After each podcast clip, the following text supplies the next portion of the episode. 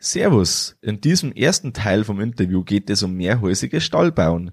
Wir klären ab, was man unter diesem System versteht, welche Kosten man damit sparen kann und wie es sich bei Wind und Wetter verhält.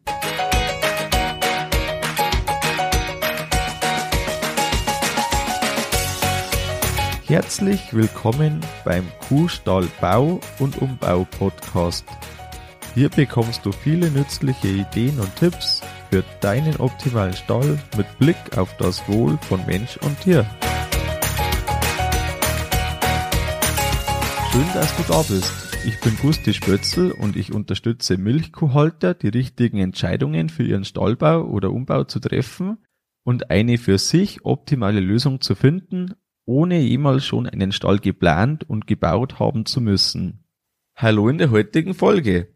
Heute gehen wir auf mehrhäusige Stallgebäude ein. Kostengünstigere Bauweisen werden ja wahrscheinlich immer interessanter. Durch verschiedene Gründe, warum einfach die Kosten teurer werden, ist es äh, gefragter denn je, dass man, äh, wenn man baut, günstiger baut. Wir klären hier auch den Unterschied zum klassischen einhäusigen Stall ab, also das, was man gängigerweise äh, baut, wenn man einen neuen Stall baut. Und wir schauen uns an, was bei Wind und Wetter, ähm, ja, welche Einflüsse auf so einen Stall wirken und wie man eben das dann auch übertragen kann, sodass das mehrhäusige System funktioniert. Jetzt gehen wir direkt ins Interview. Mein heutiger Gast leitet die Arbeitsgruppe für landwirtschaftliches Bauwesen in der Landesanstalt für Landwirtschaft in Bayern. Die Arbeitsthemen umfassen unter anderem die Entwicklung von kostengünstigen Baulösungen und alternativen Baukonzepten für Stallgebäude. Auch die Ermittlung von Baukosten gehört dazu. Im Rahmen der angewandten Forschung beschäftigt er sich in der Entwicklung von Stallkonzepten. Seit 20 Jahren arbeitet er und sein Team an mehrhäusigen Stellen als günstige und praktische Alternative zum klassischen einhäusigen Stallgebäude. Ich freue mich, dass Sie hier sind. Willkommen, Jochen Simon. Schwörzel ganz meinerseits. Ich bin gespannt auf Ihre Fragen. Was ein großes Thema ist, ist ja das, dass die mehrhäusigen Gebäude günstiger sein sollen. Wie hoch ist denn der Kostenvorteil durch die mehrhäusige Bauweise? Wir haben schon vor 20, gut 20 Jahren äh, damit begonnen, eben auf dem Markt äh, vorhandene Baulösungen ja, zu analysieren, haben aus dem, was wir vor Ort gefunden haben, beispielsweise äh, mehrhäusiges Bauen in Rundholzbauweise mit eingespannten Fundamenten und so weiter, haben wir Stallmodelle entwickelt und die äh, den klassischen Bauweisen, eben einhäusige Stallanlagen, teils mit Stützen im Stall, teils stützenfrei oder aber auch ähm, die damals ja so äh, auf dem Markt äh, erscheinenden Folienhallen ähm, gegenübergestellt, auch dort dann unter standardisierten Bedingungen dann eben entsprechende Modelle entwickelt und uns ähm, von namhaften Stallbaufirmen, aber auch von Zimmereien ähm, dann eben für diese Stallmodelle äh, Angebote eingeholt. Und damals wurde schon erkennbar, und es war dann auch so der Beginn und dass man eben diese, diese Arbeit oder dieses, diese Bauweise vertieft untersucht hat, war erkennbar, dass wir Kostenvorteile ja in einer Größenordnung von etwa 25 Prozent ähm, bei gleichen sonstigen Bedingungen, also Fläche pro Kuhplatz, äh, gleicher Anzahl der Tiere äh, erreichen können. Und aus dieser Zahl, aus diesem, dieser theoretischen Erkenntnis äh, sind dann äh, konkrete Bauprojekte auch, Pilotprojekte in Bayern entstanden, so dass wir also auch wirklich am Markt äh, aufgetreten sind, dort dann auch die Abrechnungsunterlagen einholen konnten und ähm, auf diesem Wege dann eben tatsächlich diese, diesen Kostenvorteil ähm, im Vergleich eben auch zu im gleichen Zeitraum unter gleichen Bedingungen errichteten Standanlagen von eben 25 Prozent, 20, 25 Prozent äh, erreichen konnten. Die letzte größere Erhebung dann im Rahmen unseres Demostalls auf dem zentralen Landwirtschaftsfest. Ähm, äh, das war also 2016, 17. äh, wo man also dann auch wirklich ein standardisiertes Leistungsverzeichnis sogar, also wirklich sehr umfassend auch diese, diesen Stall beschrieben haben, äh, uns Angebote von mehreren äh, ausführenden Firmen, Zimmereien eingeholt haben. Ähm, damals lagen wir so dann zwei, drei und vier Reihe als Modellannahme inklusive Melkhaus, Melktechnik, Stalleinrichtung bei circa äh, 10.000 Euro pro Kuhplatz. Und zur gleichen Zeit ähm, wären wir in etwa auf dem Markt äh, unterwegs gewesen beim standardisierten Stall, eben auch wieder mit der gleichen Aufstellung, mit dem gleichen Melksystem, weil das wollten wir ja nicht äh, untersuchen, ähm, wären wir in etwa bei 12.500 Euro pro Kuhplatz gelegen. Zwischenzeitlich wissen wir ja, sind die Preise nochmal deutlich äh, gestiegen im Bau. Aber über diesen Zeitraum, also 2005 die erste Erhebung, dann die letzte 2016, 17 und natürlich auch laufende Projekte, äh, sind wir also immer in diesem Bereich von etwa eben 20, 25 Prozent und mehr unterwegs. Ja, das ist spannend. Das ist vor allem eine riesen Größenordnung im Endeffekt dann, um die man sich da, äh, um die sie sich bewegt. Ist es das so, dass bei den Kategorie 25 Prozent ist da wirklich dann ziemlich alles dabei, also inklusive Melktechnik, inklusive ja, äh, Seitenverkleidungen wie Körten, ähm, wirklich so, dass man sagt, man hat zweimal den fertigen Stall da stehen, der bezugsfertig ist? Hm. Ähm, also Nachdem wir wissenschaftlich arbeiten und letztendlich ja auch unsere Ergebnisse über Veröffentlichungen äh, dann ähm, ja, an die Landwirte, an die Beratung weitergeben, äh, werden Sie die ersten Erhebungen, von denen ich jetzt auch gerade gesprochen habe, aus den 2005er Jahren äh, finden. Da ging es tatsächlich nur um die Gebäudehülle. Und über die Jahre haben wir das Ganze dann komplettiert, äh, tatsächlich eben auch weil wir ja im Milchviehbereich erst einmal unterwegs äh, sind mit Melkhaus, Stalleinrichtung, Melktechnik. Äh, wichtig eben, dass wir bei letzteren, also zum Beispiel das Melkhaus, dann immer vom gleichen Standard, gleicher Fläche ausgehen äh, und auch natürlich bei der Stalleinrichtung und Technik, weil wie gesagt, wir wollen ja am Ende die Effekte aus der Gebäudehülle. Das ist das eine. Das andere ist, ähm, wenn man draußen aus der Praxis äh, Kosten einholt, dann hat man immer verschiedene Effekte. Das kann sein, das Verhandlungsgeschick des Landwirts. Das kann sein, dass er eben unterschiedliche Ausstattungsstandards bis hin eben zur Fläche pro Kuhplatz äh, dort eben dann, wenn man das vergleicht, das wollen wir natürlich, soweit es irgendwie möglich ist, ähm, äh, raushalten, solche Effekte bis hin eben auch zum Beispiel gerade in der Praxis üblich die Eigenleistung oder vielleicht auch, dass er das eine oder andere technische Detail dann eben mit gebrauchter Technik umsetzt. Ähm, wie gesagt, diese Effekte fließen wir aus. Wir gehen immer von der schlüsselfertigen Anlage am Ende aus, also die, die Kosten, die ich da eben genannt habe. Äh, Enden, auch ganz wichtig, das sind immer Nettopreise, die wir da nennen. Enden im Prinzip beim Querkanal. Also die Futterlagerung ist nicht mit dabei, die Güllelagerung ist nicht mit dabei, aber ansonsten ist es der schlüsselfertige Stall, ohne eben Effekte, eigenes Holz, Eigenleistung, Verhandlung etc. Mhm. Okay, dass man da wirklich dann vom Gleichen spricht, das ist ganz wichtig, genau. Wenn man jetzt eben von der mehrhäusigen Bauweise spricht, wo liegt da der wesentliche Unterschied zum einhäusigen Stall? Die Definition mehrhäusig heißt halt bei uns, ähm, wir haben ja im Grunde, sage jetzt einmal, drei ja, bis vier Funktionen äh, unter, unter einem Dach. Ähm, drei Kernfunktionen sind einmal eben die Futteraufnahme, also das Fressen, dann die Bewegung, der Aktivitätsbereich, also Laufen, Fressgänge und das Liegen. Das wären so diese Kernfunktionen. Ähm, diese Kernfunktionen sind bei einem typischen klassischen Stall eben unter einem Dach untergebracht. Beim mehrhäusigen Bauen ähm, die Extremsform sind dann die sogenannten Kuschetten, die wir aber weiter jetzt nicht äh, betrachtet haben. Wird die Überdachung eben für diese äh, Funktionsbereiche, also insbesondere Futtervorlage, liegen und laufen, dann eben in, ja, wir nennen das Teilbaukörpern getrennt äh, errichtet. Das heißt also, oft ist dann der Futtertisch unter einem Dach und oft sind die Liegeboxen unter einem Dach. Also wenn man jetzt halt ein, ein Zweireiher sonst oder ein Dreireiher baut mit zeitlichen Futtertisch, dann würde es sich um zwei Gebäude handeln anstatt um ein Gebäude, gell? Das Genau. So kann man das mitnehmen. Ist jetzt da der Aufwand für Fundamente eher geringer oder eher größer? Man braucht einen, einerseits ziemlich viele Säulen, die das Ganze dann tragen. Andererseits sind die Dächer kleiner. Ja, ähm, eine sehr wichtige und sehr gute Frage. Äh, wenn Sie in unseren Kostenvergleich von 2005, 6 reinschauen, dann ist dort auch die gleiche Bodenplatte verpreist. Da haben wir ja diesen unmittelbaren Vergleich in der Gründung auch und in der Bodenplatte. Ähm, Sie sehen, dass die Kosten, es sei denn, es ist ein Tragwerk dabei, das zum Beispiel mit eingespannten Stützen äh, konstruiert ist, dass dort die Kosten gleich sind.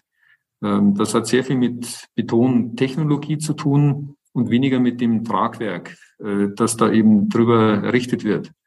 Das heißt, der Unterbau unterscheidet sich jetzt erst einmal bei unseren Vergleichen nicht. Das, die entscheidenden Unterschiede liegen in der, in der Ausführung der Tragkonstruktion. Und ich bin bei Ihnen. Äh, die Frage, ähm, ja, eine, eine Standardhalle hat vielleicht eben eine Mittelsäule und, und wir hätten dann ja mindestens zwei Säulen mehr, also eine am Futtertisch und eine äh, für die Liegehalle. Ähm, die hat uns auch interessiert. Also ist nicht sogar bei der mehrhäusigen Bauweise der Aufwand höher. Und auf den ersten Blick kann es durchaus auch so erscheinen. Ähm, wie gesagt, die äh, Kosten sind uns seinerzeit von auch den Firmen genannt worden. Ähm, und die Effekte, warum diese Kostenunterschiede eben bei diesen gleichen Gebäuden entstehen, wurden uns dann auch genannt. Ähm, das ist also einmal durch geringere Gebäudehöhe, beispielsweise bei der Giebelwand äh, geringerer Materialaufwand. Wir sind insgesamt in der Höhe auch an den Raufen niedriger, das heißt, ich brauche auch weniger Quadratmeter für den Körten. Ähm, entscheidend ist aber auch beim Abbund, dass eben diese kleinteiligeren Tragwerke, äh, was den Abbundaufwand und dann am Ende auch ähm, den Aufwand beim Transport bis hin zur Errichtung, dass der eben geringer ist. Und ich sage jetzt mal so, den einen Knoten mehr, den ich eben in der Herstellung Stütze Binder äh, äh, im Abbund habe, diesen Mehraufwand, der wird eben durch diesen geringeren Aufwand durch, bei Material und Transport und, und beim Aufrichten äh, deutlich eben kompensiert. Ist dir die Erfahrung da, dass der, also dass da ein wesentlicher Unterschied in der Dachkonstruktion von der Arbeit her besteht. Also einerseits haben wir vielleicht günstige Kosten, weil das Material einfacher zu handhaben ist. Ähm, ist die Erfahrung dann auch wirklich so, dass da weniger Arbeitsstunden dafür notwendig sind? Da muss man jetzt natürlich schon unterscheiden. Ich bin ja nicht der kalkulierende Zimmererbetrieb oder, oder der, die Stahlbaufirma, die eben ihren, ihren Bereich Holzbau mit unter einem Dach hat, weil die ja beides anbieten, sowohl den Unterbau als auch den Urbau. Ähm, da kann ich jetzt eben nur wirklich auf die Zahlen verweisen, die eben aus den jeweiligen Kalkulationsabteilungen der Firmen an uns weitergegeben worden sind und natürlich auch die Begründungen dafür, weil wir natürlich genauso nachgefragt haben, denn in gewisser Weise hat es uns erst einmal überrascht. Was vielleicht auch noch ganz wichtig äh, bei dieser bei dieser Fragestellung ist, ähm, wir haben ja typischerweise jetzt beim sogenannten Modulstall erst einmal äh, als als Konstruktion für die Teilbaukörper, Sie haben es ja schon gesagt, äh, zweireihige Liegehalle, äh, Futtertischüberdachung, haben wir das äh, Pultdach gewählt. Ähm, und diese Konstruktion ist natürlich auch ein, ein, ein Schlüssel eben zum Erfolg in Anführungszeichen. Es ist eben dieses einfache Tragwerk. Äh, in dem Augenblick, wo wir beispielsweise eben für diese Teilbaukörper Satteldachkonstruktionen als Konstruktionstyp oder Tragwerkstyp äh, wählen würden, ähm, würden sich natürlich auch durch die höhere Anzahl an Holzverbindungen etc. Ich muss mehr Bauteile äh, eben entsprechend bearbeiten. Die, ich habe eine größere Anzahl eben an Knoten, würde sich natürlich auch der Preis verändern. Das in jedem Fall. Also wir sprechen hier von Pultdächern im Endeffekt, oder? Zueinander, wenn man so will, satteldachartig zueinander gestellten Pultdächern. Genau. Mhm. Mhm. Ähm, ein großes Thema sind die Witterungseinflüsse, die wir haben. Wenn man einen geschlossenen Baukörper hat, hat man hier gewisse Vorteile, was das betrifft, dass man rundum möglicherweise zumachen kann, sofern das so ausgeführt ist und dann ist dazu. Und äh, die Kühe haben es windstill, genauso wie der Landwirt, der drin arbeitet. Mhm. Ähm, gehen wir vielleicht zuerst in den Winter. Ein großes Thema kann der Schneeeintrag sein, je nachdem, wie, wie stark der Winter ausfällt? Äh, wie ist die Funktionalität im Winter zu sehen, wenn eben dann auch ein Schneeeintrag da ist? Ich fange jetzt vielleicht noch ein bisschen weiter vorne an, Herr Spetzel, und zwar äh, eben bei den Baukosten und, und meinen Ausführungen zum Thema äh, Überdachung mit einer, mit einem Pultdach. Ähm, wie ich vor 20 Jahren eben angefangen habe, hat ein äh, älterer, erfahrener Bauberaterkollege vom Amt äh, mir den Hinweis gegeben, nachdem wir ja diesen konkreten Auftrag hatten. Äh, das Bauen war also auch vor 20 Jahren schon sehr teuer und, und der Kernauftrag lautete eben, äh, beschäftigt euch damit, wie wir die Baukosten im landwirtschaftlichen Bauen reduzieren können. Das war Auftrag äh, von oberster Stelle. Und ähm, dann waren wir da ja eben, wie ich es beschrieben habe, draußen in der Praxis und haben geschaut, was, was eben äh, von seitens der Landwirte, von seitens der Beratung den, den Baufirmen eben da entsprechend umgesetzt worden ist und kamen also genau auf dieses auf diese beiden sehr unterschiedlichen äh, Ansätze, nämlich einerseits eben der klassische einhäusige Steuer und dann eben auf der anderen Seite äh, das mehrhäusige Bauen.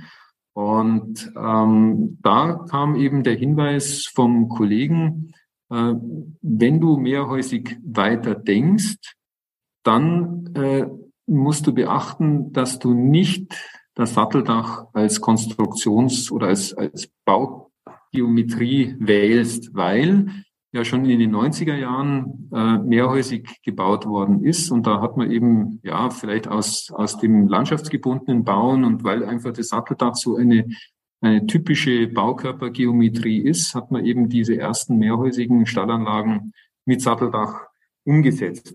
Und jetzt kommt's. Äh, Ihre Frage lautete ja, ähm, wie verhält sich's mit diesen Konstruktionen im Winter? Ähm, der Hinweis kam ganz eindeutig äh, dass eben diese Satteldächer, und jetzt muss man auch ganz klar, das wissen wir heute, wir waren ja zwischenzeitlich auch im Windkanal mit diesen Gebäudegeometrien und wissen heute sehr viel mehr darüber, warum eben dann bestimmte Effekte sich einstellen. Äh, wenn wir eben von einer Dachneigung, ich sage jetzt mal so, von 15 Grad äh, aufwärts ausgehen, also so typisch bei uns jetzt im Oberland, äh, sind wir ja irgendwo im Bereich 20, 23 Grad Dachneigung unterwegs. Und da hat eben der Kollege dann äh, ganz klar zu mir eben gesagt, äh, das brauchst du nicht mehr ausprobieren, da gibt es ein Problem im Winter. Und aus diesem Hinweis äh, ist dann erst einmal so dieser Prototyp Modulstall entstanden, nämlich flach geneigte Pultdächer bei gleicher Firsthöhe äh, zueinander zu stellen mit einem entsprechenden Erfolg rein empirisch in der Praxis, äh, wir hatten eben durch diese gewählte Baukörpergeometrie dann nicht den Effekt, wie es eben in den älteren mehrhäusigen äh, äh, Stellen der Fall war, dass uns da im Winter den Schnee reingetrieben hat. Das heißt, ähm, den Schnee treibt es dann nicht aktiv rein, man hat dann nur noch den Schneefall, der direkt runterfällt, oder wie darf man das verstehen? Mhm. Also Freilich alles, was von, von oben senkrecht kommt, also wir haben ja verschiedene Effekte, das kann man sich ja ganz gut vorstellen. Äh, in dem Moment, wo ich äh, im, im Schneefall in Kombination mit Wind habe, äh, kann man das ja auch sehr schön beobachten, überall an den Gebäuden, äh, an Bahnsteigüberdachungen, wie es eben den Schnee so da drüber treibt. Und offensichtlich aus dieser gewählten Baukörpergeometrie ist es auch wirklich bei einem drüber treiben geblieben. Also das heißt eben, der Schnee äh, gelangt nicht ins Gebäude. Ähm, Schnee, der tatsächlich bei Windstille senkrecht von oben äh, runterkommt, den, der fällt natürlich auch in diesen nicht überdachten Bereich. Äh, dazu haben wir dann auch Videobeobachtungen äh, erst einmal gemacht ähm, und haben festgestellt, ja gut, also äh, so viel ist das in der Regel dann nicht. Der Schnee, es gibt, also das sieht man schön auf den Videos, äh, da gibt's also kleinere Ansammlungen. Ähm, dann habe ich einen Effekt, äh, da fährt der Schieber. Muss man natürlich immer aufpassen, dass man im, Winter äh, den Schieber eben entsprechend dann auch auf, auf eine höhere äh, Frequenz schaltet, also dass der öfters fährt, weil wenn er da stundenlang in seiner Parkposition steht, friert er halt einfach ein. Und wenn der Schieber dann eben auch über solche kleinen teilverschneiten Flächen dann, also das ist, da, da redet man nicht von einem Quadratmeter, drüber fährt, dann haben wir halt hinterher äh, Tauwasser. Der nächste Effekt ist, äh, unsere Kühe gehen zum Fressen und, und laufen natürlich auch über so eine kleine Schneefläche drüber. Also das war nicht das, das Thema. Also würden Sie behaupten, Schnee ist im Winter in der Regel dann kein Problem in den Breitengraden, in denen wir uns bewegen? Also ganz wichtig, ich habe es ja schon angedeutet, ähm, das war erst einmal so rein empirisch ähm, der Hinweis, äh, macht es nicht mehr mit den, mit den steil geneigten Satteldächern. Ähm, und äh, die Umsetzung dann, die uns das letztendlich bestätigt hat, wie gesagt, äh, über Videosequenzen äh, im Prinzip beobachtet, weil das ist ja durchaus schwierig, solche Phänomene, wenn ich nicht vor Ort bin, dann eben auch zu begleiten oder zu beobachten. Zwischenzeitlich ist es so, dass man äh, ein, ein zweites Phänomen Niederschlagseintrag, dazu werden Sie mich dann mit Sicherheit ja auch nochmal fragen, nämlich Regen, äh, dass wir das beobachtet haben. Und ähm, aus dieser Frage heraus, warum schneit da nicht rein, aber was passiert eben mit dem Regen, äh, waren wir eben vor fünf Jahren äh, an der TU München in den Windkanälen in, in Garching draußen äh, und haben tatsächlich verschiedene Gebäudegeometrien, also angefangen von diesen äh, flach geneigten äh, Pultdächern, dann über äh, flach geneigte Satteldächer bis hin eben zu steil geneigten Satteldächern oder eben dann auch äh, größere äh, Baukörper. Das ist ja auch noch eine Variante im mehrhäusigen Bauen, dass ich also zum Beispiel beim Vierreiher äh, so die klassische Standardhalle in einer Gebäudebreite ja dann von circa 18 Meter äh, errichte und dann eben links und rechts von mir die Futterachs habe mit separaten Futtertischüberdachungen. Also da haben wir so verschiedene äh, Baukörpergeometrien durchgespielt und äh, haben die eben entsprechend auf, jetzt kommt's, äh, die ja, Strömungsverhältnisse und vor allem auch auf die Druck- und Sogbedingungen in diesen nicht überdachten Bereichen hin untersucht. Und das Erstaunliche ist, und das kann man auch in unseren Veröffentlichungen dazu entsprechend in den Werten nachlesen, das Erstaunliche ist, dass wir eben durch diese Baukörpergeometrie äh, bei den Drücken, Druck ist Strömung, die in das Gebäude hineinströmt, das heißt in dem Fall eben in den nicht überdachten Auslauf, dass wir hier bei diesen Drücken äh, enorme Unterschiede in Abhängigkeit eben zur Baukörpergeometrie äh, feststellen konnten. Das heißt, wir haben also geringe Drücke bei diesen flach geneigten Pultdächern und wir haben beispielsweise hohe Drücke äh, bei den steilgeneigten Satteldächern, bei den kleinen mehrhäusigen äh, Anlagen mit, mit steilgeneigten Satteldächern, aber auch zum Beispiel eben hohe Drücke, wenn wir ein großes äh, Gebäude mit Satteldach und kleinen separat gestellten Futtertischen äh, entsprechend konfigurieren. Und daraus haben wir jetzt natürlich den, den, den Nachweis, äh, über, über die Messung, über die exakte Messung im Windkanal, warum es eben in den 90er Jahren auch zu diesem erhöhten Schneeeintrag gekommen ist. Mhm. Ähm, wenn wir jetzt beim Winter noch bleiben, wir haben ja aktiv geöffnete äh, Dächer, kann man so sagen. Das heißt, wir haben auch wirklich die völlig äh, kalte Außentemperatur wirklich auch im Stall. Mhm. Äh, wo man sonst vielleicht noch irgendwie fünf Grad das Ganze wärmer halten kann. Das funktioniert da in dem Sinn nicht mehr. Ähm, fünf Grad wärmer als draußen in einem einhäusigen Gebäude. Das heißt, ähm, man muss davon ausgehen, dass der Schieber vielleicht schneller nicht mehr fährt und dass es, ähm, ja genau, also dass einfach die Temperatur immer eins zu eins da drin ist. Mhm. Wie ist da die Erfahrung von den Landwirten, die, mit denen Sie vielleicht gesprochen haben? Mhm. Also gesprochen ist das eine und wie gesagt, wir, wir begleiten ja eben eigen oder selber geplante Pilotbetriebe ähm, und stehen über Jahre ja mit den, mit den Betriebsleitern da in, in Kontakt. Äh, entscheidend ist die, die die Lage der, der Parkposition, ähm, dass ich also hier vermeide, dass es einen, einen direkten Schneeeintrag gibt. Das Ganze dann entsprechend einhause. Wichtig ist eben, dass der Schieber öfters in Betrieb genommen wird. Und äh, offen gestanden, also wir haben es noch nicht jetzt tatsächlich im exakt äh, Vergleich gegenübergestellt, aber die Logik besteht doch darin, äh, unter null Grad, also sprich äh, Frost ist unter null Grad. Der Unterschied zwischen minus eins und minus fünf ist hinsichtlich des Einfrierens ja nicht gegeben. Ähm, wenn wir überhaupt bei den großen Gebäuden, die ja mit großen Wandöffnungen, die oben ein Lichtfest haben, wo also auch die kalte Luft äh, frei einströmen kann, arbeiten, wenn wir überhaupt die großen Unterschiede feststellen können, ähm, dann macht es am Ende des Tages eben keinen Unterschied, ob ich jetzt diesen, diesen Auslauf äh, als weitere Öffnung habe, die ja eigentlich, wenn man es wenn man's ganz genau nimmt, vergleichbar wäre mit einem Lüftungsfirst. Äh, da ist ja im Grunde nur diese, diese äh, Polycarbonatscheibe noch dazwischen, aber im Prinzip will ich ja einen Luftaustausch und damit habe ich auch einen Temperaturaustausch. Also im Grunde sehen wir keinen Unterschied äh, hinsichtlich der Temperaturen, es sei denn, da muss man ein bisschen aufpassen, ähm, der Wandaufbau unterscheidet sich. Also sprich, ähm, das haben wir ja auch durchaus in der Diskussion, äh, dass Landwirte eben nicht klassisch mit dem Karten arbeiten und mit einem, mit einem offenen Lichtfirst, das, sondern dass sie eben als Wandverschluss beispielsweise Stickplatten verwenden. Dann redet man aber tatsächlich von einem ganz anderen System. Okay, das ist nachvollziehbar. Unterm Strich, unterm Strich kommt äh, für mich bei der ganzen äh, Sache daraus, dass man eben tatsächlich äh, bei beiden Bauweisen in gleicher Weise, das ist natürlich in gewisser Weise ein Schwachpunkt, aber das ist der Schwachpunkt des Außenklimastalls an sich, dass man eben bei beiden Bauweisen äh, darauf achten müssen, dass unser Schieber eben im Winter eben in einer höheren Frequenz betrieben wird als, als beispielsweise im Sommer.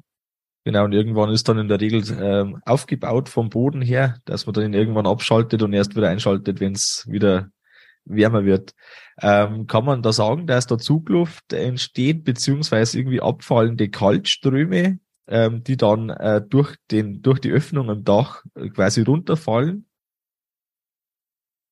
Da wäre mir jetzt nichts, nichts bekannt.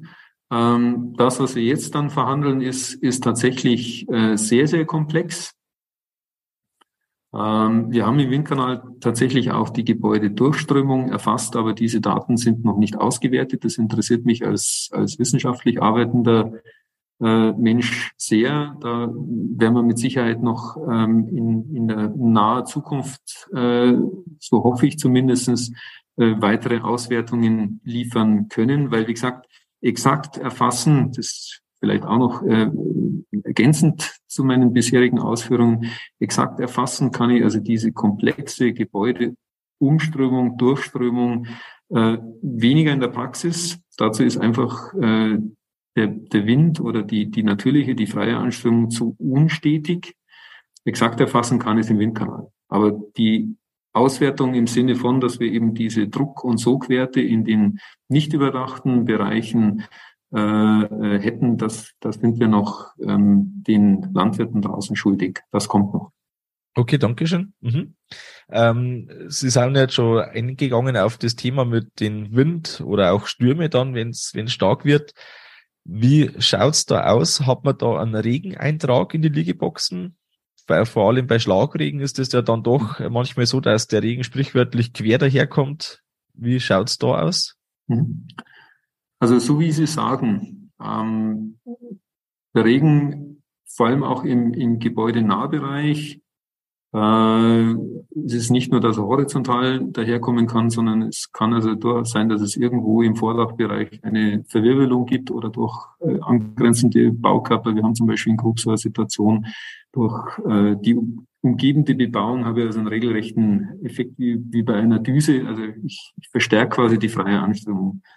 Ähm, das sind natürlich auch in gewisser Weise dann äh, Worst-Case-Szenarien. Ja, die, das muss man ganz klar so sehen. Und ähm, seitdem ich mich also auch so intensiv mit diesem Thema äh, Gebäudeumströmung und Durchströmung beschäftige, stehe also bin, bin Nutzer des öffentlichen Nahverkehrssystems in, in, in München und, und wenn es also richtig gescheit drängt, dann stehe unter der Bahnsteigüberdachung, am besten noch abends auf Nacht, wenn, wenn wenn das schön beleuchtet ist und dann schauen wir genau an, wie der Regen da einfällt.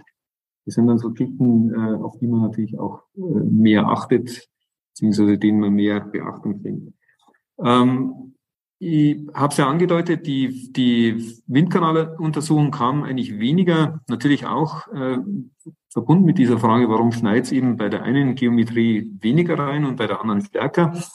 Äh, sie kamen eben tatsächlich aus der Feststellung, es kann tatsächlich passieren, dass es eben einen Schlagregen gibt. Und ähm, das hängt wiederum, das ist eben auch jetzt so unsere Erkenntnis, weniger von der Gebäudeumströmung ab, sondern einfach von der Gebäudegeometrie. Warum? Äh, der Schnee, ja, ist leicht, hat eine im Verhältnis zu seinem Gewicht große Oberfläche. Ähm, das ist also wie, wie Watte auch. Äh, den, wenn da Gebäudeumströmung stattfindet, den beeinflusst diese Gebäudeumströmung. Der Schlagregen äh, Tropfen ist klein und ist schwer im Verhältnis zu, seinem, zu seiner Größe. Äh, der kriegt weit oberhalb des Gebäudes durch eben entsprechende Windverhältnisse seinen, seinen Einfallswinkel und ich sage es jetzt mal so ganz profan, durchschlägt dann quasi auch diese Gebäudeumströmung ja, von diesen lokalen Verwirbelungen, von denen ich da vorher gesprochen habe, äh, jetzt mal abgesehen. Ähm, dieser Einfallswinkel ist auch interessanterweise in einer Norm geregelt. Das ist die Holzbaunorm DIN 68800. Äh, warum? Ähm, ein, das, das, das Stichwort lautet äh, Vordach. Äh, ich vergleiche das Vordach dann auch am Ende immer mit einem Regenschirm, der uns ja auch vor der Vernässung zumindest oberhalb äh, der, der Schuhe schützen soll. Ja, also ganz, ganz werden wir es nicht schaffen. Äh, was ist der Effekt? Ich habe also, wie gesagt, einen Einfallswinkel, der ist in der Norm äh, mit 60 Grad geregelt. Äh, um es auch wieder auf die wissenschaftliche Ebene zu heben, 60 Grad Einfallswinkel, das sind Windverhältnisse, wie sie beispielsweise bei uns in Norddeutschland an der Küste bei Starkwind herrschen. Ähm, also da ist schon eine, eine gewisse äh, Sicherheit mit dabei oder beziehungsweise eben auch eine gewisse Heftigkeit dieses Ereignisses mit berücksichtigt. Es gibt auch den horizontalen Regen, aber äh, da bin ich dann nicht davor gefeit. Komme ich vielleicht nochmal drauf. Auf jeden Fall, äh, wenn wir diese 60 Grad betrachten, jetzt äh, kommt etwas, ähm, was im Prinzip dann auch jeder, wenn er sich mit diesem Thema beschäftigt, äh, selber auf dem, auf dem Papier nachvollziehen kann. Wir zeichnen mal so ein Gebäude, nach Möglichkeit maßstäblich auf. Äh, wir reden über, über Traufhöhen bei mehrhäusigen Bauen im Unterschied zum einhäusigen Bauen von etwa äh, 3,80 Meter. Ähm, dann habe ich mein Vordach, sage jetzt mal Meter, Meter 20 und meine Dachneigung möglichst flach. Und dann habe ich einen Punkt, wie weit das Vordach auskragt. Und dann kann ich dort meine 60 Grad Regeneinfallswinkel antragen. Und dann sehe ich, wie weit unten eben der Regen äh, in das Gebäude einfällt. Und im besten Fall äh, schaue ich eben, dass ich Gebäudehöhe und Vordach äh, so weit aufeinander abstimme, dass ich eben entsprechend keinen Regeneinfall in das Gebäude habe. Das ist, das ist die Lösung und äh, daraus wird auch deutlich, warum Gebäudehöhe im mehrhäusigen Bauen, Vordach und dann damit eben diese, diese schützende Wirkung so, so entscheidend sind. Eine große Diskussion draußen bei den Landwirten, weil die immer noch äh, in der Denkweise verhaftet sind, ja, viel Volumen, viel Gebäudehöhe äh, schützt mich beispielsweise auch im Sommer vor dem Thema Überhitzung. Ja, das weiß man mittlerweile, dass das nicht so entscheidend ist. Vielmehr, dass man die Wand seitlich so weit offen hat, dass da einfach wirklich was durch kann an Luft und dann äh, geht es auch raus, genau. Das heißt, man, man macht vom Windschutz her ähm, einerseits die Curtains an den Seiten, das heißt, man ist dann äh, vom Schlagregen in dieser Weise geschützt, dass da, wenn es wer daherkommt, sprichwörtlich, mhm. dass einfach dann das wirklich durch den Stall durchgeht, mehr oder weniger. Mhm. Und zum anderen ähm, schaut man dann, also die 60 Grad gehe ich davon aus, wenn man jetzt sagt, senkrecht wäre 90 Grad, dann eben auf 60 Grad gehen. Genau. Ist das richtig so interpretiert, ja. oder? Ja. Mhm. Und die 60 Grad auch ganz wichtig, äh, entscheidend beim mehrhäusigen Bauen äh, ist auch die, die Ausrichtung des Gebäudes.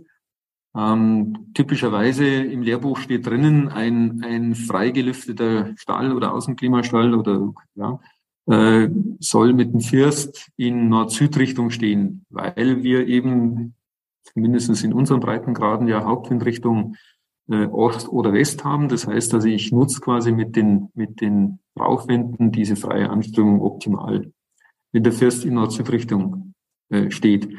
Und genau für dieses denkrechte Anströmen ähm, auf diese, auf diese Windverhältnisse ist auch, sind auch diese 60 Grad äh, ausgelegt.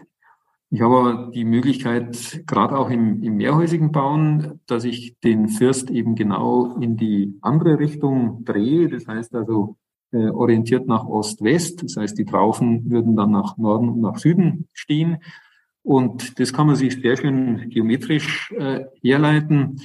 Ähm, für den für die Windrichtung West-Ost würde es ja bedeuten, dass quasi der, der Wind parallel zum Gebäude einfällt. Dann habe ich also mit Schlagregen überhaupt kein Problem. Aber wir wissen natürlich, dass der Wind auch dreht. Das heißt, äh, da kann man sich sehr schön die, die Windverteilung, die Windrose anschauen. Wir haben also eben bei der Westwindrichtung haben wir zum Beispiel eine Ablenkung nach Südwest oder nach Nordwest. Und für diesen Fall der Ablenkung äh, reduzieren wir dann die 60 Grad äh, auf 68 Grad, also beziehungsweise erhöhen den, den Einfallswinkel. Und damit haben wir also auch nochmal einen Vorteil, was diesen Schlagregen betrifft, beziehungsweise die Tiefe, äh, in der dieses, in der der Schlagregen in das Gebäude einfallen kann. Das war's jetzt für den ersten Teil vom Interview. Das nächste Mal, da schauen wir uns die Herausforderungen im Sommer an. Wir gehen auf die Abmessungen von Laufgängen und auch dem Auslauf in Zukunft ein. Wir schauen uns Erweiterungsmöglichkeiten an, also wie passt dieses Stallsystem für mögliche Erweiterungsschritte, ähm, vielleicht auch einfach stetiges Wachstum von einem Betrieb.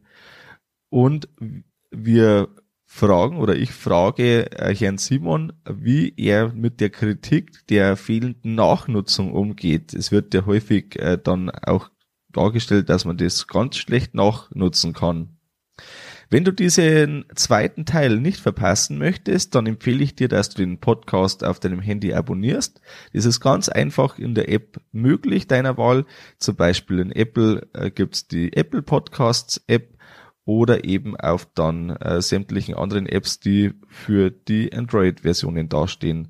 Eine Anleitung dazu findest du auf der Homepage und dann kannst du ganz gemütlich auf dem Schlepper, wenn du irgendwas zu tun hast, nebenbei Podcast hören oder auch irgendwo zwischendurch, wo man sagt, das ist eine schöne Arbeit, die dir gut von der Hand geht, Ohrstöpsel rein oder das, das Handy in die Brusttasche und schon geht's los. Das war's mit der Folge vom Kuhstallbau Podcast. Sei auch nächstes Mal wieder dabei. Dein Gusti Spötzl.